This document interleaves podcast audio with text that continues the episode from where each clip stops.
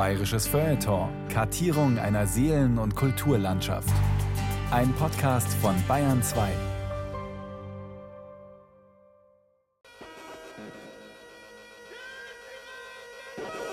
Nachdem Exzellenz von Kahr einen Teil seiner Rede gehalten hatte, ertönte plötzlich vom Saaleingang kommendes lautes Geschrei. Ein Teil der Versammlungsteilnehmer stieg auf Stühle und Tische.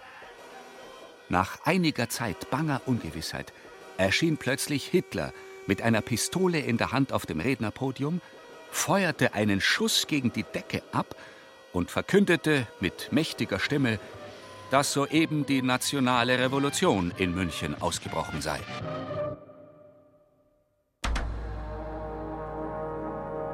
Der Hitlerputsch 1923. Demokratie in Gefahr. Von Thomas Grasberger.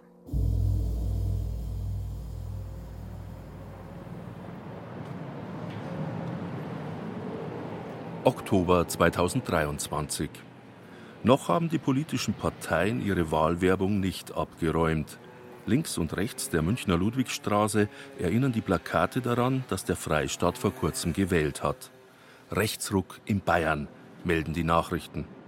Die AfD hat kräftig zugelegt. Eine Partei, die vom Bundesamt für Verfassungsschutz als rechtsextremistischer Verdachtsfall beobachtet wird. Eine Partei, deren Schlüsselfigur gerichtsfest als Faschist bezeichnet werden kann. Klar, Geschichte wiederholt sich nicht. Aber hier auf der Ludwigstraße zwischen Siegestor und Odeonsplatz kommt mir unweigerlich in den Sinn, wozu völkisches Denken und radikaler Nationalismus führen können. Im November 1923 putschten bewaffnete Rechtsextremisten, okkupierten für einige Stunden die Stadt und erklärten die Reichsregierung in Berlin für abgesetzt. 20 Tote gab es damals bei der finalen Schießerei, mitten in München. Ich bin auf dem Weg ins Staatsarchiv München. Vor 100 Jahren war hier an der Schönfeld, Ecke Ludwigstraße, das Wehrkreiskommando 7, die zentrale Befehlsstelle der Reichswehr für Bayern. Auch hier kam es zu Schießereien. Heute liegen hinter den Mauern des Staatsarchivs viele Dokumente zum sogenannten Hitlerputsch oder Hitler-Ludendorff-Putsch, wie er auch genannt wird, weil der Weltkriegsgeneral Ludendorff eine wichtige Rolle bei den Umsturzplänen spielte. Manche sprechen auch vom Bürgerbräu-Putsch, weil das Politschauspiel seinen Anfang oben an der Rosenheimer Straße genommen hat, wo heute ein Hotel steht.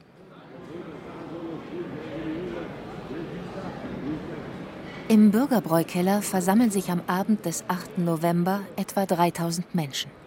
Viele konservative Honoratioren sind da, mehrere Staatsminister, auch der bayerische Ministerpräsident Eugen von Knilling.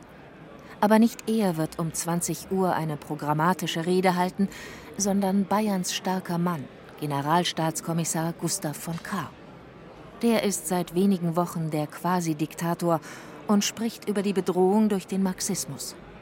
Gerade als Kahr anhebt, seine diktatorischen Pläne zur Rettung ganz Deutschlands zu präsentieren, stürmt Adolf Hitler mit bewaffneten Männern den Saal. An jenem Abend sind dort auch viele Polizisten.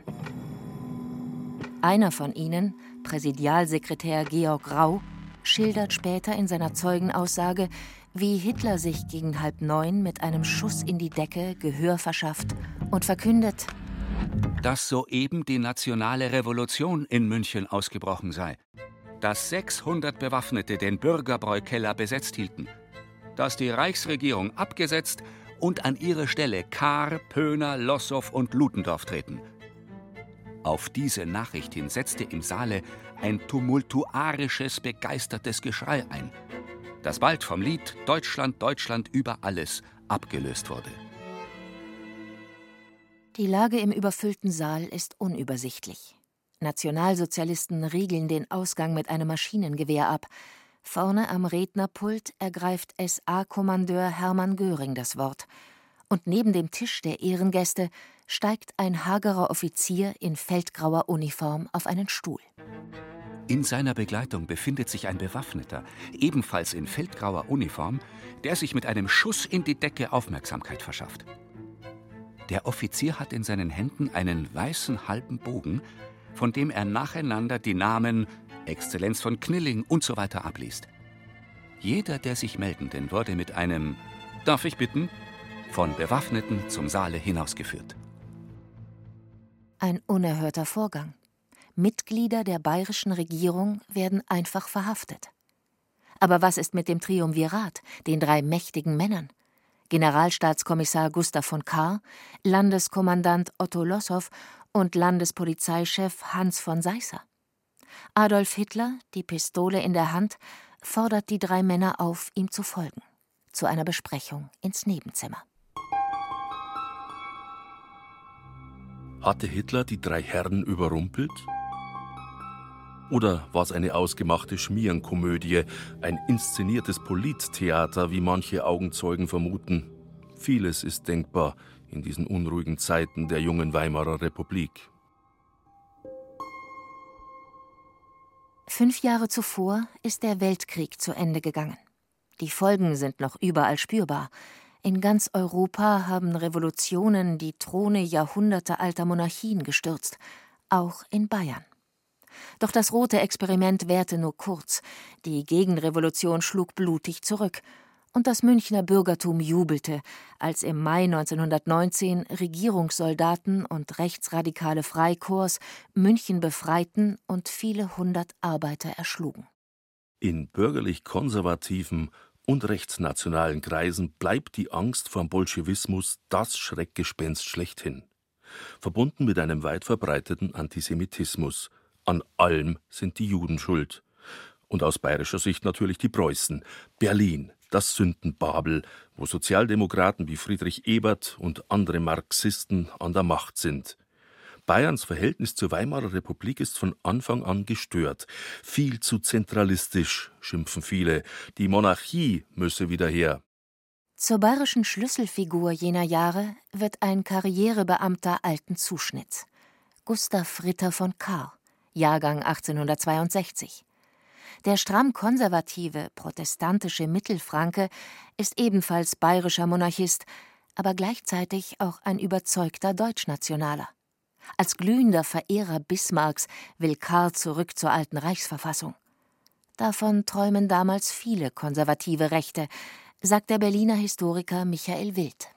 Diese Vorstellung eines wie von Bismarck geführten autoritären Staates ist, glaube ich, in dieser konservativen, reaktionären Richten weit verbreitet. Und die stellen sich vor, dass es so etwas geben soll wie einen starken Staat, der nicht parlamentarisch kontrolliert wird, wo die Arbeiterbewegung klein gehalten wird, wo die Wirtschaftsmagnaten, die Großgrundbesitzer, die Aristokratie, also die in ihren Sinnen natürlichen Eliten dieses Staates das Sagen haben. Und da gibt es dann vielleicht kleinere Abweichungen, wie dann diese staatliche Ordnung sein, aber da treffen die sich.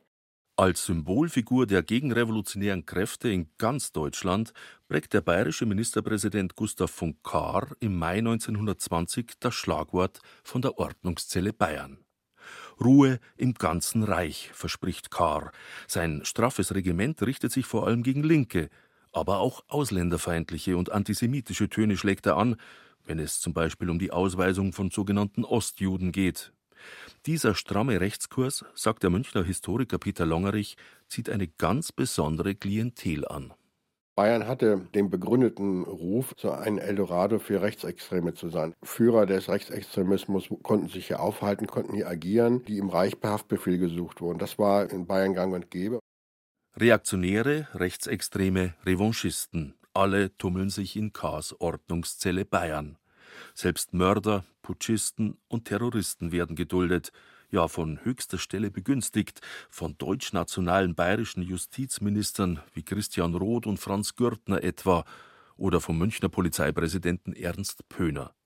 Selbst eine Terrorgruppe wie die Organisation Konsul, die die Reichsminister Erzberger und Rathenau auf dem Gewissen hat, bleibt im Süden unbehelligt.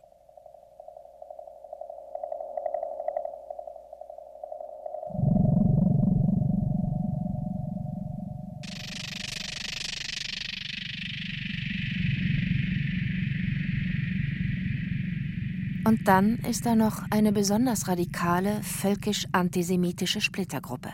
Seit 1920 nennt sie sich NSDAP, Nationalsozialistische Deutsche Arbeiterpartei. Ihr Gründungslokal ist der Münchner Sternecker Bräu im Tal 54, wo sich ein 30-Jähriger am Stammtisch mit hysterischen, aber mitreißenden Reden Aufmerksamkeit verschafft. Wenige Jahre zuvor noch ein mittelloser Ansichtskartenmaler, der im Wiener Arbeiterbezirk Brigittenau in einem Männerwohnheim haust, wird der gebürtige Österreicher Adolf Hitler nun zum Hoffnungsträger, vor allem für den Mittelstand, für lokale Handwerker und Kleinhändler. Fremdenfeindlichkeit, radikaler Judenhass und Hetzreden gegen Berlin sind die Themen am Stammtisch und im Parteiprogramm der Nazis.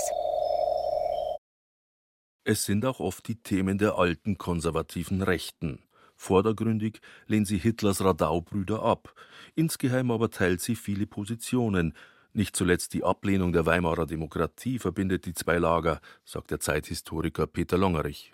Und diese beiden Richtungen, die sind in so einem Bündnis, aber auch Konkurrenzverhältnis miteinander. Und die konservative Rechte macht eben überall den großen Fehler, dass sie genau die Themen bedient, die diese jungen neuen Rechten sozusagen aufbringen. Antisemitismus zum Beispiel war in einer radikalen Form von den Konservativen nicht geschätzt. Aber nun versuchen sie sich mit den jungen Rechten gegenseitig zu überbieten. In Wer hat die wüstesten antisemitischen Anschuldigungen parat? Sie haben sich praktisch von denen in so einen Radikalisierungsprozess reintreiben lassen und eben nicht ernsthaft versucht, die abzufangen und zu integrieren. Auch in großbürgerlichen Salons werden die jungen Wilden gehätschelt. Die Berliner Klavierfabrikantengattin Helene Bechstein und reiche Münchner Verlegerfamilien wie die Hanfstengels oder die Bruckmanns charmieren und fördern Hitler. Ach, ich wollte, er wäre mein Sohn, seufzt Helene Bechstein und zückt den Geldbeutel. Auch andere spenden.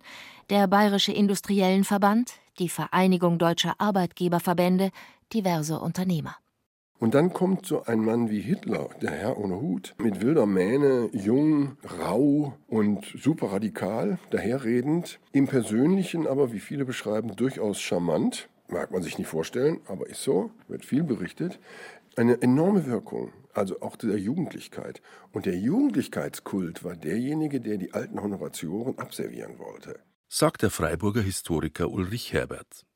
Dieser Jugendlichkeitskult ist ein Produkt des Weltkriegs. Nicht die 60-jährigen Honoratioren haben an der Front für Deutschland gekämpft, sondern die damals 18-, 19-jährigen. Zum Sprachrohr dieser Kriegsgeneration macht sich nun Hitler mit seinen Braunhemden. Sie liefern sich Straßenkämpfe und Saalschlachten mit Sozialdemokraten und Kommunisten, und sie überfallen Juden auf offener Straße. Konflikte mit der Staatsmacht werden zunächst vermieden. Wohlwollend blickt die alte Rechte auf die jungen Radikalen, sagt der Historiker Michael Wild. Was sie nicht im Blick haben, ist, dass eben Nationalsozialisten eine andere, deutlich radikalere Version von staatlicher oder politischer Ordnung haben, die mit ihnen durchaus Bündnisse eingeht, aber die immer darüber hinausgehen wird. Und von daher sind diese rechten, autoritären Kräfte. Auf der einen Seite merken sie mehr und mehr, dass sie diese Massenbewegung des Nationalsozialismus brauchen. Auf der anderen Seite sind sie unsicher und unwissend, wie radikal eigentlich Faschisten, Nationalsozialisten sind und agieren. Das Jahr 1923. Es beginnt mit einem militärischen Paukenschlag. Am 11. Januar rücken französische und belgische Truppen in das Ruhrgebiet ein und besetzen die industrielle Herzkammer Deutschlands. Es geht um nicht geleistete Reparationszahlungen, aber auch um alte Ressentiments, die zwischen den Erbfeinden wieder aufbrechen. Ein enormer nationalistischer Furor geht durchs ganze Land, angefacht von mächtigen Ruhrindustriellen wie Hugo Stinnes. Reichskanzler Wilhelm Kuno ruft gegen die Besatzer zum passiven Widerstand auf – der bald zum Ruhrkampf eskaliert und der die deutschen Staatsfinanzen ruiniert. Die Währung verfällt, die Teuerung artet zur Hyperinflation aus. Ein Pfund Butter, 1918 noch für zwei Mark zu haben, kostet im Sommer 1923 150.000 Mark und im November unvorstellbare 6 Billionen. Deutschland 1923 ist außer Kontrolle. So heißt das unlängst erschienene Buch des Münchner Historikers Peter Longerich. Die junge, instabile Weimarer Republik, sagt Longerich, erlebte eine existenzbedrohende Mehrfachkrise.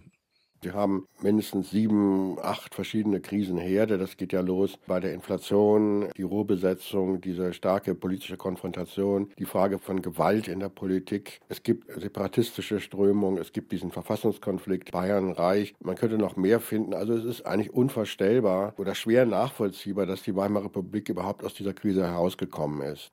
Der in Augsburg geborene Journalist und SPD-Reichstagsabgeordnete Josef Felder ist damals 23 Jahre alt und hat gerade geheiratet.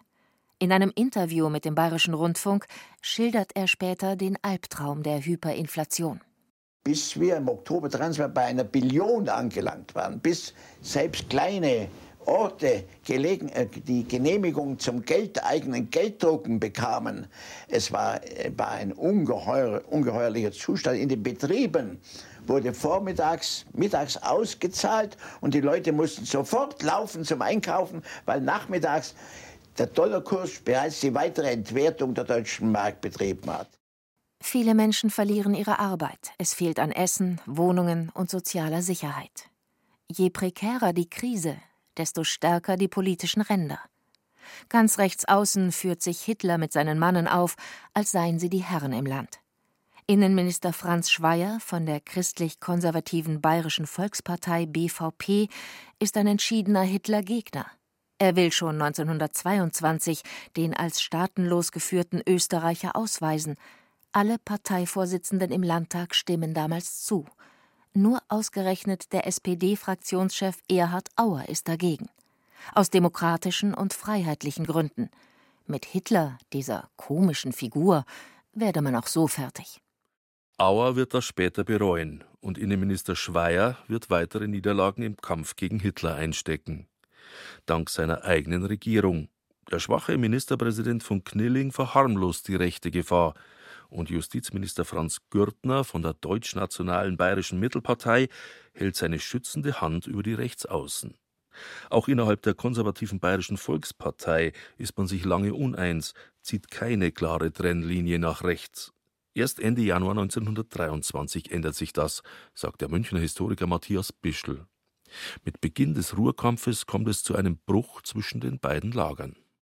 Einerseits bildet sich dann die sogenannte Arbeitsgemeinschaft der Kampfverbände. Das sind die völkischen Antisemiten, wo auch die NSDAP dazugehört. Währenddessen die vaterländischen Verbände, die K als ihre politische Hauptperson betrachten, dann ein bisschen in die Krise geraten, aber eben sich zunehmend von dem völkisch-radikalen Flügel distanzieren. Die Arbeitsgemeinschaft ist ein Zusammenschluss völkischer Wehrverbände.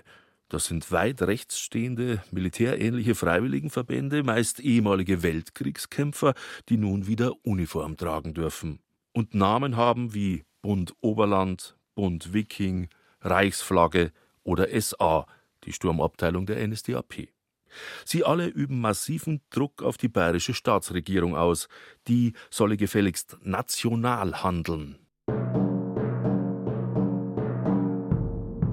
Am 1. Mai 1923 marschieren 2000 Mann der Kampfverbände in München ein, um die Maifeier der Gewerkschaften und Sozialdemokraten zu verhindern.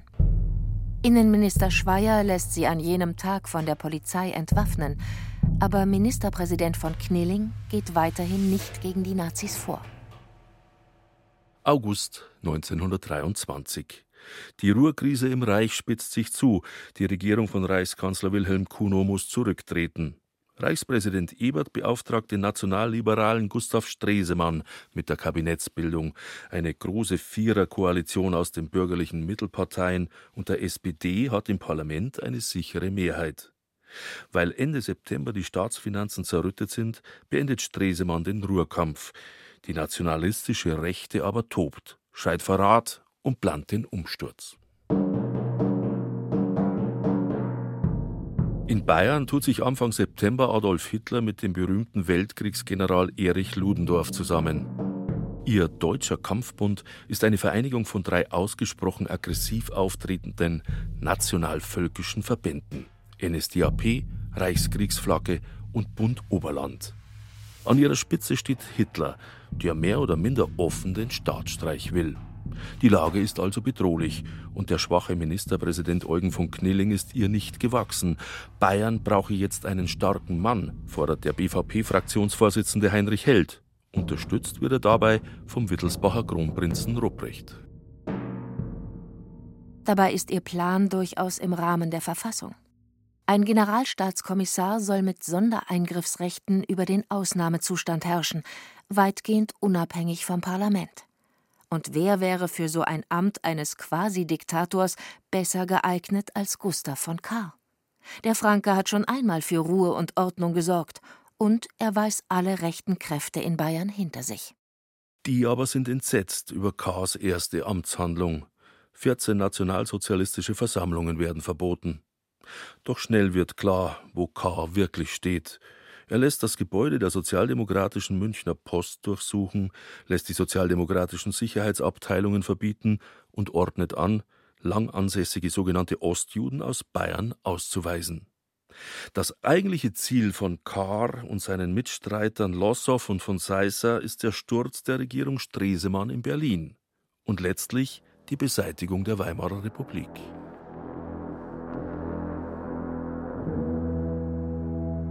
Auch Berlin ernennt jetzt mit Reichswehrminister Otto Gessler einen Ausnahmekommissar. Der Konflikt zwischen dem Reich und Bayern spitzt sich zu. Als die Nationalsozialisten in ihrem Parteiblatt von München aus immer unverschämter gegen Berlin hetzen, reicht es der Zentralregierung. Otto Gessler spricht ein Verbot des Blattes aus. Aber Diktator K. und sein General von Lossow, der Kommandeur der Reichswehr in Bayern, weigern sich. Ein klarer Fall von Verfassungsbruch, sagt Historiker Bischel.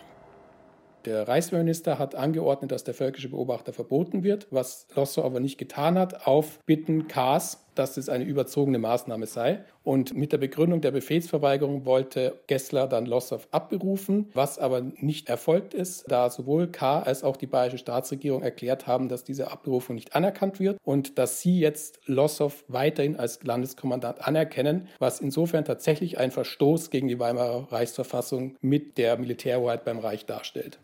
Der Bruch zwischen München und Berlin ist vollzogen. Eigentlich hätte jetzt die Reichsexekution folgen müssen, der Einmarsch militärischer Truppen in Bayern.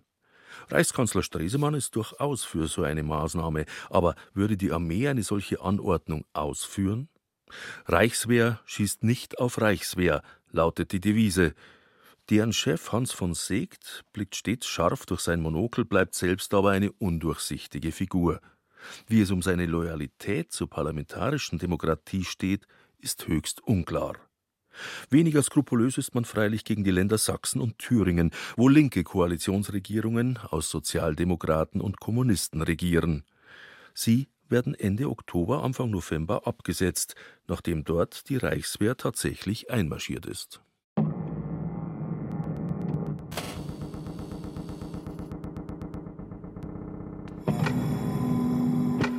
Im heißen Herbst 1923 steht Deutschland kurz vor einem Bürgerkrieg. Innerhalb weniger Wochen kommt es zu mehreren Putschversuchen. Im Westen sind separatistische Gruppen aktiv, im Norden versuchen illegale Militäreinheiten der Schwarzen Reichswehr beim sogenannten Buchrucker-Putsch die deutsche Regierung zu stürzen. Und auch von links außen droht der Republik Gefahr. Die Kommunisten haben in der Wirtschaftskrise großen Zulauf erfahren, sagt Historiker Peter Longerich. Es war ein offenes Geheimnis, dass die KP den deutschen Oktober veranstalten wollte, also eine deutsche Revolution. Das hat sie dann zwar in Sachsen nicht geschafft, aber es hat sie in Hamburg mit dem Hamburger Aufstand dann auch versucht, der sehr schnell zusammengebrochen ist. Sie haben sich völlig überschätzt, ihre eigenen Kräfte. Also das war ein verstärkender Faktor natürlich. All diese Aktivitäten, diese Revolutionsaktivitäten haben natürlich auf der Rechten wieder entsprechende Gegenreaktionen ausgeübt. In jenen Herbsttagen finden viele geheime Treffen statt. Großindustrielle und Großagrarier, enttäuschte Militärs und wütende Nationalisten beraten darüber, wie sie die Republik aus den Angeln heben könnten, um eine Militärdiktatur zu errichten. Und der sozialdemokratische Reichspräsident Ebert denkt darüber nach, wie man der politischen Krise begegnen kann. Mit dem Artikel 48 der Verfassung ließe sich die parlamentarische Demokratie zeitweise außer Kraft setzen.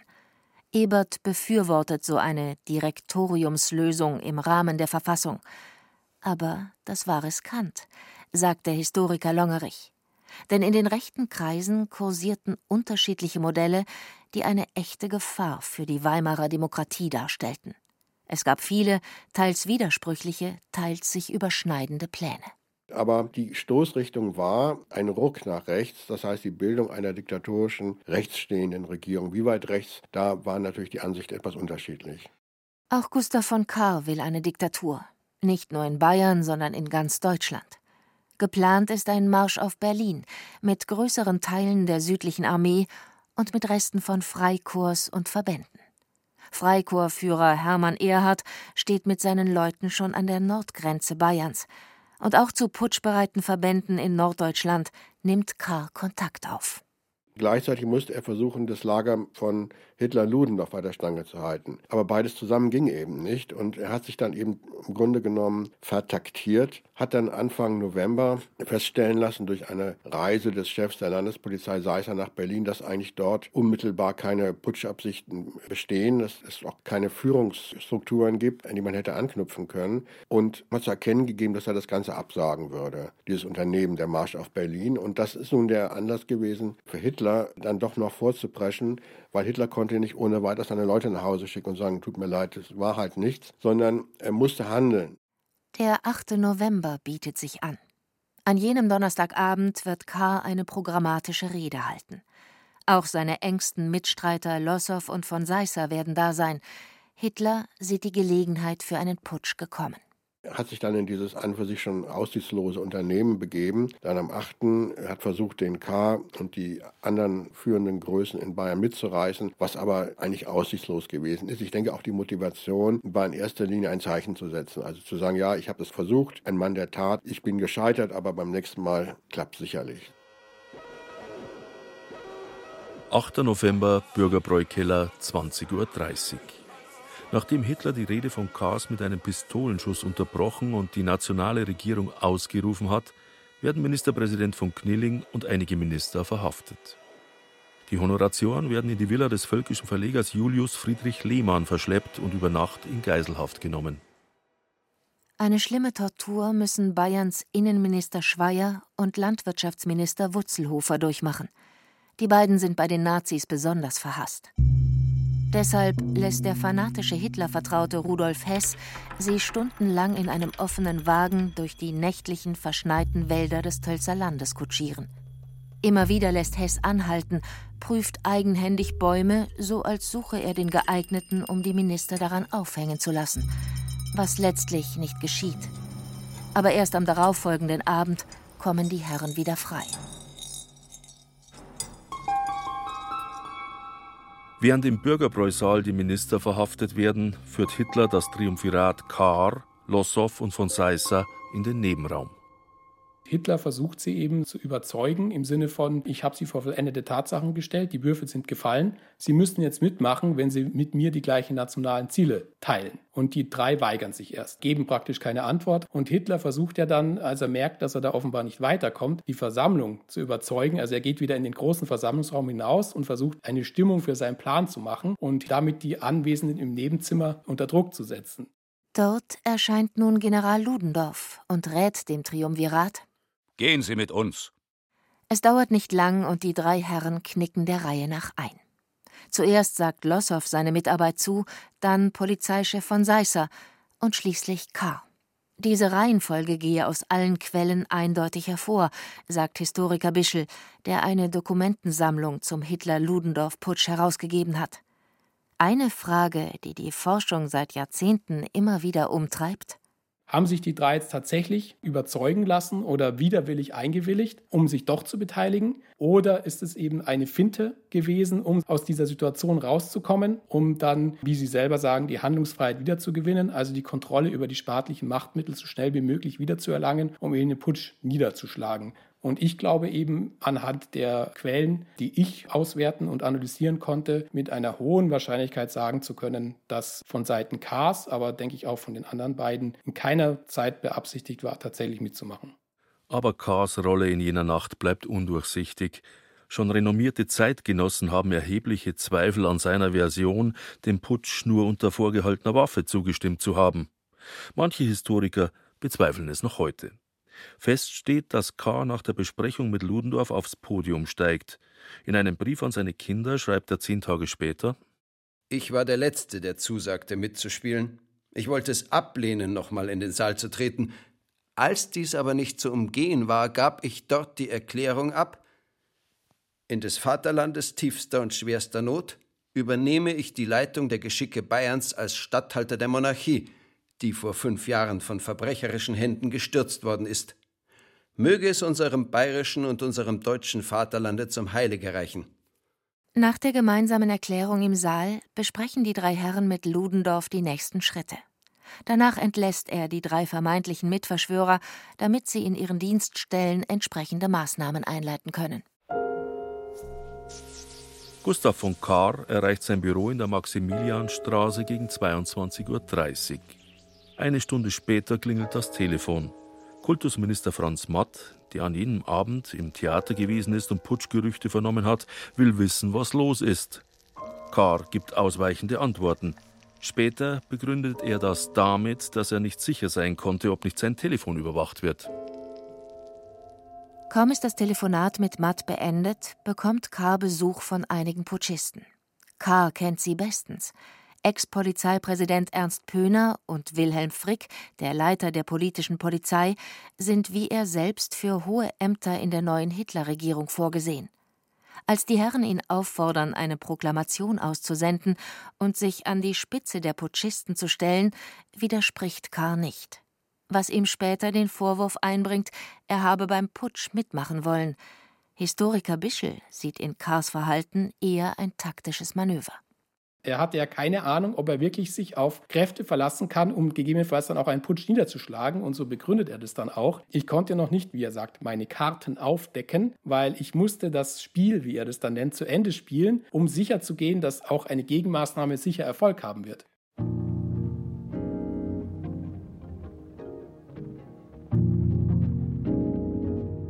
Kultusminister Franz Matt ist ratlos. Das kryptische Telefonat mit K. hat ihn nicht wirklich schlauer gemacht. Auf welcher Seite steht K? Und was ist mit der Reichswehr? Matt kontaktiert einige Vertraute, darunter zwei Ministerkollegen, die nicht verhaftet worden sind. Gegen drei Uhr früh treffen sie sich in der Geschäftsstelle des Katholischen Frauenbundes in Schwabing. Die Herren beraten, was nun zu tun sei. Vorsichtshalber beschließt man, nach Regensburg auszuweichen. Sollte München tatsächlich den Putschisten in die Hände fallen, könne man von dort aus die Regierungsgeschäfte weiterführen. Man formuliert noch schnell einen Aufruf an die Münchner Bevölkerung gegen den Preußen Ludendorff. Danach fahren die drei Minister nach Regensburg. Erst 30 Minuten später kommt ein Gesandter Kars und teilt mit, Karr macht nicht mit beim Putsch.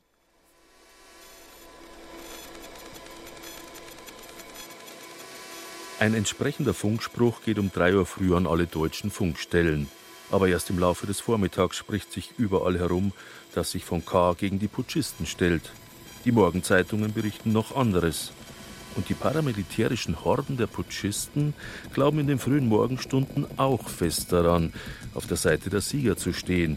Plündern ziehen sie durch München, verwüsten das Hotel Vier Jahreszeiten, wo die Entente-Kommission der Alliierten sitzt. Auch die Redaktionsräume der sozialdemokratischen Münchner Post am Altheimer Eck in der Innenstadt werden völlig demoliert. In jener Nacht durchforsten Angehörige vom Bund Oberland auch Adressbücher und Klingelschilder nach jüdisch klingenden Namen. Sie stürmen und plündern Häuser und nehmen die Bewohner als Geiseln. 30 namentlich bekannte jüdische Bürger werden verhaftet, gedemütigt, geschlagen, bespuckt. Die zu Hilfe gerufene Polizei bleibt auffallend passiv. Die führenden Putschisten Hitler und Ludendorff verbringen die Nacht zunächst in der Münchner Ludwigstraße. Dort hat der ehemalige Hauptmann Ernst Röhm mit seinen Leuten das Wehrkreiskommando 7 besetzt. Von dort sollen alle militärischen Maßnahmen eingeleitet werden. Aber als sie merken, dass es nicht so läuft, wie sie erwarten und auch keinerlei Kontakte mehr zu Lossow und K. bekommen, ziehen sich Ludendorff und Hitler dann wieder in den Bürgerbräukeller zurück, in dem SA, Bund Oberland und so weiter sich gesammelt haben, um dann dort über die weiteren Maßnahmen zu beraten. Und dort bekommen sie dann auch die definitive Mitteilung, dass K. den Putsch ablehnt und sie auffordert, aufzugeben. Woraus sich dann überhaupt erst die Idee dieses aus ihrer Sicht Demonstrationszuges in die Innenstadt ergibt. Also das war nichts von vorher geplant, es war de facto eine Verzweiflungsmaßnahme. Von der nicht alle Putschisten begeistert sind. Aber General Ludendorff besteht darauf, schließlich dürfe man sich nicht ehr und wehrlos ergeben. Und überhaupt, wer würde es schon wagen, auf ihn, den legendären Feldmarschall und siegreichen Helden in der Schlacht von Tannenberg, zu schießen?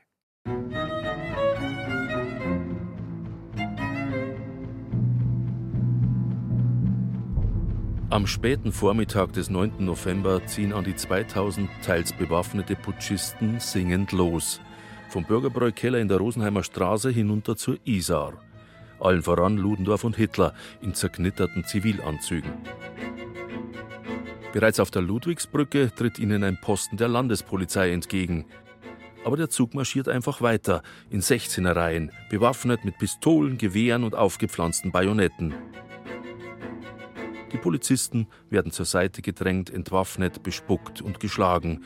Danach gehen die Putschisten weiter zum Isartor. Begrüßt von vaterländischen Gesängen aus den Kehlen begeisterter Passanten ziehen sie zum Marienplatz. Vor dem Rathaus hat sich eine riesige Menschenmenge versammelt. Julius Streicher, der Herausgeber des antisemitischen Hetzblattes Der Stürmer, heizt die Stimmung mit einer kurzen Rede an. An jenem Freitagvormittag stürmen uniformierte Nationalsozialisten vom Stoßtrupp Hitler das Münchner Rathaus. Dort tagt gerade der Stadtrat in einer Notsitzung. Die Braunhemden verhaften neun sozialdemokratische und sozialistische Stadträte, darunter den 62-jährigen SPD-Bürgermeister Eduard Schmid und den jüdischen SPD-Fraktionsführer Albert Nussbaum, der mit einem Gewehrlauf blutig geschlagen wird. Der Plan, die Geiseln als menschliche Schutzschilde beim Marsch zur Feldherrnhalle mitzuführen, wird fallen gelassen. Stattdessen werden die Stadträte später auf einem Lastwagen aus der Stadt gekarrt, durch den Perlacher Forst nach Höhenkirchen. Die Geiseln rechnen fest mit ihrer Hinrichtung. Am Ende nimmt man ihnen nur die Kleider ab und lässt sie halbnackt laufen.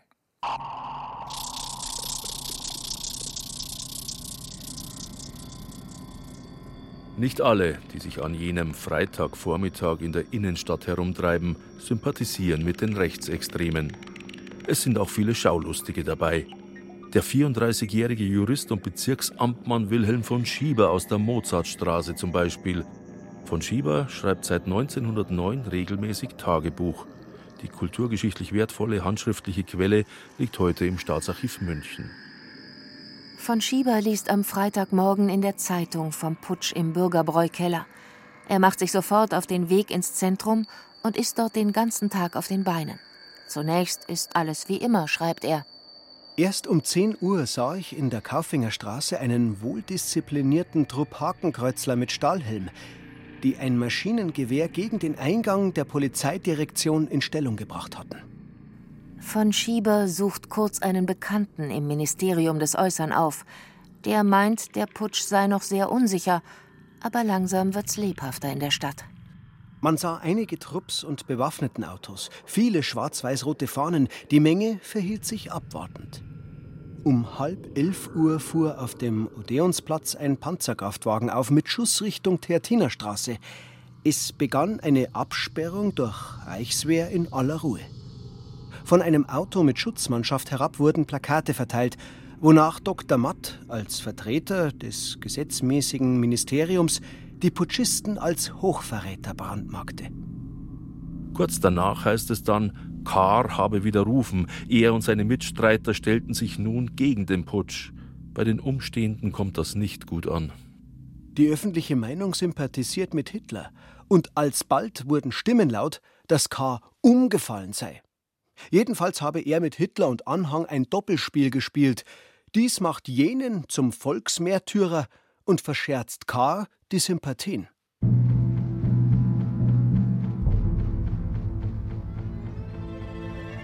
In der Zwischenzeit erreichen die 2000 bewaffneten Putschisten die Weinstraße.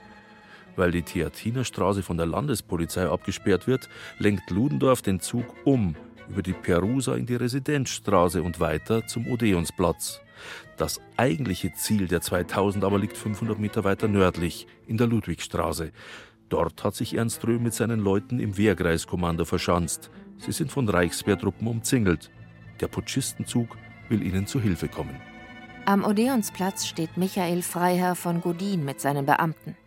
Der Kommandant der Landespolizei hat den Befehl von höchster Stelle.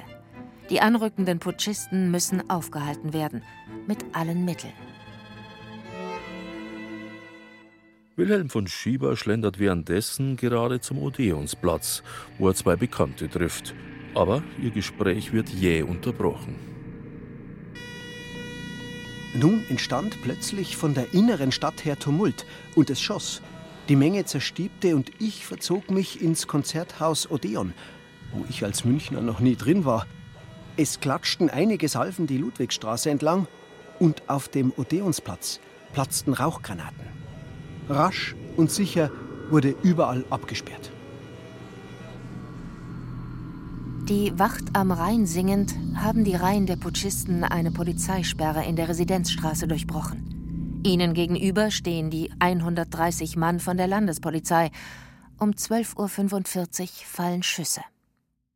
Beide Seiten sagen, dass der allererste Schuss von der anderen Seite gekommen ist, wie man es fast vermuten kann. Aber offizielle Berichte, zahlreiche Zeugenaussagen lassen kaum einen Zweifel, dass der erste Schuss eben aus dem Demonstrationszug abgegeben wurde und dann ein ungefähr 20-sekündiger Schusswechsel eben einsetzt, weil die Polizei den Schuss sofort erwidert und ja, dann der Demonstrationszug sich auf den Boden wirft und de facto völlig panisch entflieht. Also der Demonstrationszug ist in keiner Weise fähig, das Feuer zu erwidern oder in irgendeiner Form eben Widerstand zu leisten.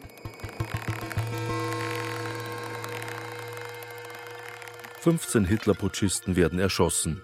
Kaufleute, Bankbeamte, ein Schlosser, ein Oberlandesgerichtsrat, ein Ingenieur. Versehentlich wird auch ein unbeteiligter Oberkellner, der schaulustig vor seinem Café am Hofgarten steht, von einer Kugel tödlich getroffen. Und nicht zuletzt sterben beim Schusswechsel vier Polizisten. Eine Gedenktafel an der Fassade der Residenz erinnert heute an ihre Namen. Und die Anführer des Putsches? Als es dann zu der Schießerei an der Vetternhalle kommt, Hitler und Ludendorff sind ja ganz vorne in den Zug, wirft sich Hitler mit vielen anderen Putschisten auf den Boden und flüchtet dann ja, während Ludendorff in seiner absoluten Überzeugung, dass auf ihn nicht geschossen wird, er einfach ungerührt mitten in das Feuer geht, über den Platz marschiert und dort dann festgenommen wird, also nicht getroffen wird. Ja. Regierungsrat Hans Wittmann hat Glück an jenem Freitag. Der 45-jährige Münchner Bauamtmann und sein Kollege sind gerade auf dem Weg vom Büro heim in die Maxvorstadt zum Mittagessen. So berichtet es Wittmann später in seinen maschinenschriftlichen Aufzeichnungen, die im Privatbesitz sind. Weil der Hunger größer ist als die Neugier, bleiben die zwei Beamten nicht am Odeonsplatz stehen, sondern gehen weiter. Vor dem Kriegsministerium in der Ludwigstraße war eine Stacheldrahtsperre errichtet, hinter der Himmler mit der deutschen Kriegsflagge stand. Er war kreidebleich und blickte voller Angst nach der Feldherrnhalle, woher gerade Maschinengewehrfeuer zu vernehmen war. Auch auf das Kriegsministerium wurde von einer im englischen Garten aufgefahrenen Batterie geschossen. In der Schelling- und Adalbertstraße standen Truppen der Reichswehr angriffsbereit. Aber die Schüsse an der Feldherrnhalle hatten genügt, um den Hitlerzug vollständig aufzulösen. Diese Truppen brauchten nicht mehr einzugreifen. 9. November, 13 Uhr. Vor der Feldherrnhalle liegen Tote und Verletzte. Der Putschistenzug löst sich rasch auf. Hitler, der sich beim Schusswechsel auf den Boden geworfen und die Schulter ausgekugelt hat, wird mit dem Auto aus der Stadt gebracht, nach Uffing am Staffelsee, wo er sich zwei Tage in der Villa von Ernst Hanfstengel verstecken kann. Völlig deprimiert überlegt er, sich eine Kugel in den Kopf zu jagen, aber Frau Hanfstengel schlägt ihm die Waffe aus der Hand. Am Sonntag, den 11. November, wird Hitler verhaftet und ins Gefängnis nach Landsberg am Lech überstellt. Und der andere Putschistenführer? Ludendorff wird in der Residenz verhaftet, aber dann nicht ins Gefängnis gebracht, weil K. in die Justiz interveniert, weil er nicht will, dass der Held des Ersten Weltkrieges ins Gefängnis gebracht wird und auch gegen ein Ehrenwort dann in seiner Privatvilla in Sollen den Prozess abwarten darf. Ludendorffs Einvernahme erfolgt unmittelbar nach seiner Verhaftung in der Residenz. Durch einen jungen Juristen, der erst eine Woche zuvor sein Amt als zweiter Staatsanwalt angetreten hat, es ist der 36-jährige Oberfranke Hans Ehart, nach 1945 CSU-Politiker und langjähriger bayerischer Ministerpräsident. Da müssen Sie denken, da bin ich hingekommen und habe nichts gewusst als das, was in der Früh in der neuesten Nachrichten gestanden hat. Ich habe keine Ahnung gehabt. Ne? Und mein Chef, der hat mich damit hinübergenommen. Und äh, dann hat er gesagt, der Herr Kollege Ehard wird die Vernehmung vornehmen und er ist verschwunden. Nicht? Ich sagte, ich komme später wieder. Nicht? Und dann habe ich also so das Fragen angefangen und dann hat er mir eigentlich alles gesagt. Während Ludendorff in der Residenz munter von den geplanten Aktionen berichtet, kommt es in der Wehrkreiskommandantur an der Ludwigstraße zu den letzten Zuckungen des Putsches. Ernst Röhm, der sich zunächst weigert zu kapitulieren, gibt schließlich doch auf. Am Freitagnachmittag um zwei ist die Sache gelaufen. Um diese Zeit stapft Regierungsrat Hans Wittmann, wohlgesättigt vom Mittagessen, gerade durch den Schneematsch zurück ins Büro. Auf der Ludwigstraße sieht er, dass besser gekleidete Herren einen Patrouillenreiter anspuckten und sich dann schleunigst aufs glatte Trottoir zurückzogen. Die Soldatenpferde hatten aber Eisen mit Gleitschutzeinlagen, konnten also auf den Gehsteig folgen und die Spucker wurden mit der Lanze zu Boden geschlagen. Wiedmann geht weiter. Im Viscardi-Gassal hinter der Feldherrnhalle sieht er einen Soldaten auf einem Hocker stehen. In der einen Hand einen Stahlhelm voller Wasser, in der anderen ein Taschentuch, mit dem er das Blut abwischt, das an einem Rollladen hochgespritzt war. Am nächsten Morgen, dem 10. November, melden die Samstagszeitungen in ganz Europa, die Komödie ist zu Ende, der Hitlerputsch zusammengebrochen. Die Reichsregierung in Berlin hat General von Seeckt zum militärischen Diktator ernannt, aber nur vorübergehend und im Rahmen der Verfassung. In Bayern wird der politisch schwer angeschlagene Generalstaatskommissar von K. wieder die Macht haben, aber auch nur vorübergehend, für einige Monate. In der bayerischen Landeshauptstadt aber herrscht noch längst keine Ruhe, sagt Matthias Bischl. Denn dann erlebt München mehrere Tage, praktisch von morgens bis abends, zahlreiche Demonstrationen mit mehreren tausend Personen, unabhängig voneinander gleichzeitig, im Sinne von, wir stellen uns auf die Seite Hitlers und K. ist ein Verräter, auch mit Rednern und es werden Pamphlete verbrannt von K. und so weiter. Also wütende Straßendemonstrationen, die erst nach mehreren Tagen schwersten Polizeieinsatzes und kompletter Abriegelung der Innenstadt beendet werden können. Die Weimarer Demokratie hat ihre bislang schwerste Krise überstanden. Aber wohl weniger aus eigener Widerstandskraft, sagt der Historiker Peter Longerich. Letztlich standen sich in diesem Herbst der Putschisten die vielen verschiedenen Putschpläne gegenseitig im Weg. Keines dieser Unternehmen hat funktioniert und absurderweise kommt dann noch dieser Versuch äh, von Ludendorff und Hitler, der aber, wenn man so will, alle übrigen Staatsstreiche und Putschpläne über den Haufen geworfen hat. Weil diese Art von Politik hatte sich damit diskreditiert und so könnte man ironischerweise sagen, dass mit dem Zusammenbruch des Putsches also die Republik äh, gerettet worden ist. Natürlich war das nicht Hitlers Intention, aber so ist es halt in der Geschichte und Politik, dass oft Dinge passieren, die niemand intendiert hat und trotzdem sind die Realitäten dann so.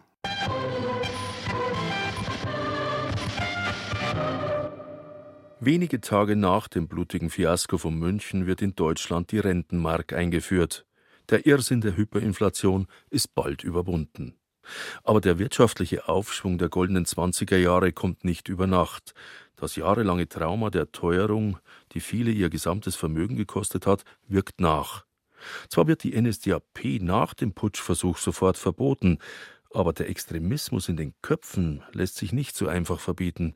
Als Ersatzorganisation tritt der Völkische Block bei den Landtagswahlen am 6. April 1924 an und kommt bayernweit auf 17, in München sogar auf 34 Prozent. Was wohl auch mit dem Hochverratsprozess gegen Ludendorff und Hitler zu tun hat, der fünf Tage vor den Wahlen zu Ende geht und die Gemüter erhitzt. Das Verfahren ist vom ersten Tag an eine Farce.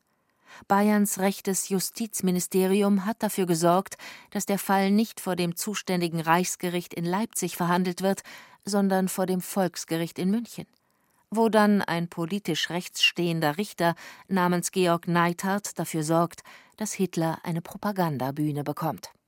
Das Urteil wird passenderweise am 1. April 1924 gesprochen. Ludendorff wird aufgrund seiner Verdienste im Weltkrieg freigesprochen und Herr Hitler, der zeichne sich durch rein vaterländischen Geist und edelsten Willen aus, betont der Richter. und verhängt milde fünf Jahre Festungshaft mit der Möglichkeit der vorzeitigen Entlassung nach sechs Monaten. Hitler nutzt seinen Urlaub in Landsberg, wie er die Festungshaft nennt. Er hält Hof, empfängt Besucher, diktiert Teile des ersten Bandes von Mein Kampf. Nach neun Monaten wird er wegen guter Führung vorzeitig aus der Haft entlassen. Ausgewiesen wird der vorbestrafte ausländische Putschist nicht. In den folgenden Jahren gibt er sich handsam, fährt einen Legalitätskurs und wartet auf seine nächste Gelegenheit. Die kommt 1933.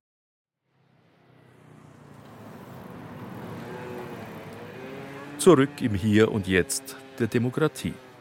Die Wahlwerbung entlang der Münchner Ludwigstraße ist immer noch da, der politische Rechtsruck auch. Nicht nur in Bayern, sondern in ganz Deutschland, ja fast überall in Europa, haben populistische und rechtsextreme Parteien Zulauf, auch dank zahlreicher Krisen. Unweigerlich fällt einem da das krisengeschüttelte 1923 ein. Vergleiche liegen nahe. Dabei werden aber auch schnell die riesigen Unterschiede deutlich, sagt der Historiker Michael Wild. Wir können natürlich die jetzige Inflation in keiner Weise dann gleichsetzen mit den schrecklichen und katastrophischen Inflationserfahrungen 1923. Aber auch jetzt schon ist es für Menschen erfahrbar im täglichen Einkauf, was 10 Prozent oder 12 Prozent Inflation bedeuten kann. Menschen bewegt das. Und wirtschaftliche Krisensituationen sind in der Tat immer ein Boden, auf den scheinradikale, simple Lösungen gedeihen können. Allzu sicher können wir also nie sein, sagt auch der Historiker Peter Longerich. Natürlich hatten die Mehrfachkrisen des Jahres 1923 eine ganz andere Dimension als die heutigen. Hyperinflation, die bittere Armut vieler Menschen, die Hungerkrisen.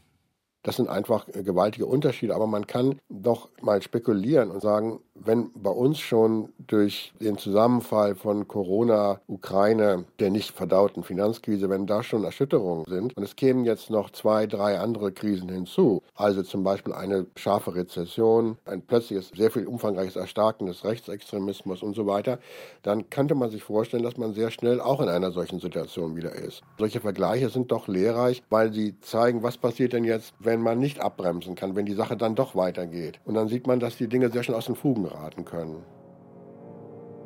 Klar, Geschichte wiederholt sich nicht und sie reimt sich auch nicht. Wir aber können uns einen Reim auf sie machen und vielleicht sogar etwas aus ihr lernen.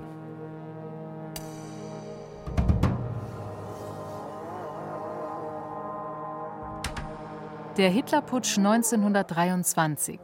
Demokratie in Gefahr. Sie hörten eine Sendung von Thomas Grasberger.